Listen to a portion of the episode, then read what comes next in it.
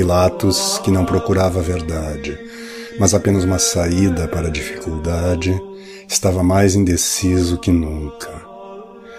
A consciência dizia-lhe: Jesus é inocente. A esposa mandara dizer-lhe: Jesus é santo. A superstição dizia-lhe: é um inimigo de teus deuses. A covardia dizia-lhe: é um Deus e vingar-se-á.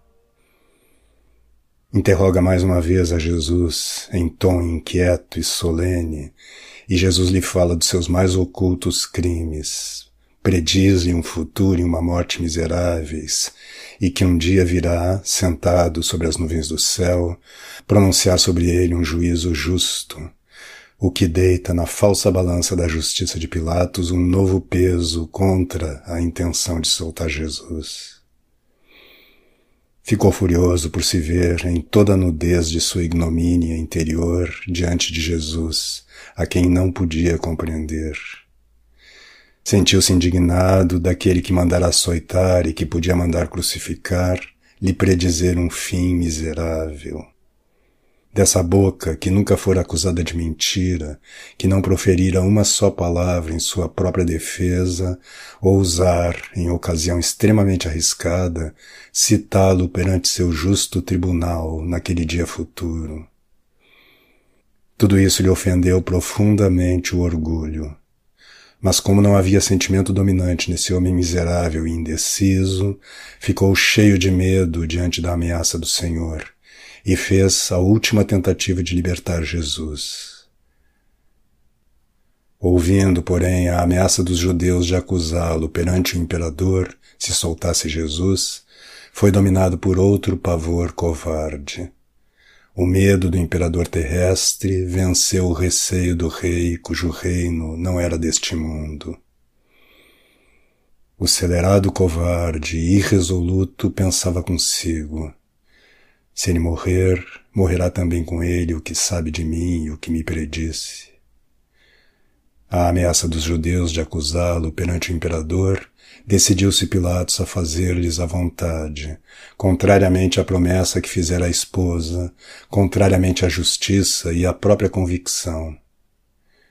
Por medo do imperador, entregou aos judeus o sangue de Jesus mas para a própria consciência não tinha senão água, que fez derramar sobre as mãos, exclamando: Sou inocente do sangue deste justo, respondereis por ele. Não, Pilatos, tu és responsável, pois que o dizes justo e lhe derramas o sangue. És o juiz injusto, sem consciência o mesmo sangue de que queria lavar as mãos e de que não podia lavar a alma, os sanguinários judeus chamaram-no sobre si e seus filhos, amaldiçoando-se a si mesmos. O sangue de Jesus, que atrai a misericórdia de Deus sobre nós, fizeram-nos chamar a vingança sobre eles, gritando: Que o seu sangue caia sobre nós e nossos filhos, Ouvindo esses gritos sanguinários, Pilatos mandou preparar tudo para pronunciar a sentença. Deu ordem para trazer outras vestes solenes e vestiu-as. Puseram-lhe na cabeça uma espécie de coroa ou diadema, no qual havia uma pedra preciosa ou outra coisa brilhante. Vestiram-no também de outro manto, e diante dele levavam um bastão. Foi acompanhado de muitos soldados. Oficiais do tribunal iam na frente, transportando uma coisa e seguiam-se escreventes, com rolos de papel e tabuinhas, precedidos por um homem que tocava trombeta.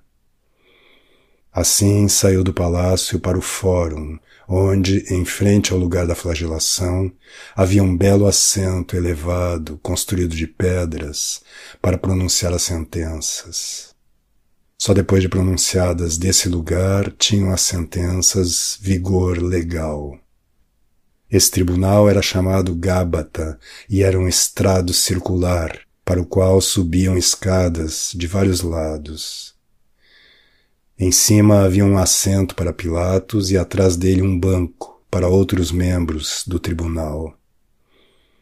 Muitos soldados cercavam esse tribunal e, em parte, ficavam nos degraus das escadas. Muitos dos fariseus já tinham ido do palácio de Pilatos ao templo.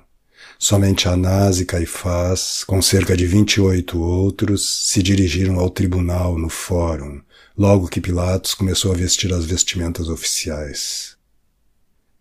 Os dois ladrões já haviam sido conduzidos ao tribunal quando Pilatos apresentou Jesus ao povo, dizendo: Ecce homo. O assento de Pilatos estava coberto de uma manta vermelha e sobre essa havia uma almofada azul com galões amarelos.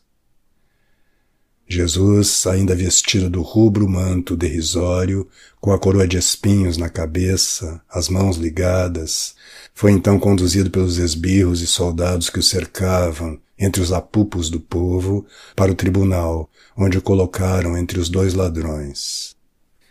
Pilatos, sentado no tribunal, disse mais uma vez em voz alta aos inimigos de Jesus: Eis aí o vosso rei. Eles, porém, gritaram: Fora, morra, crucificai-o. Pilatos disse: Devo então crucificar vosso rei? Mas os príncipes dos sacerdotes gritaram: Não temos outro rei senão César. Então Pilatos não disse mais palavra em favor de Jesus, nem mais lhe falou, mas começou a pronunciar a sentença.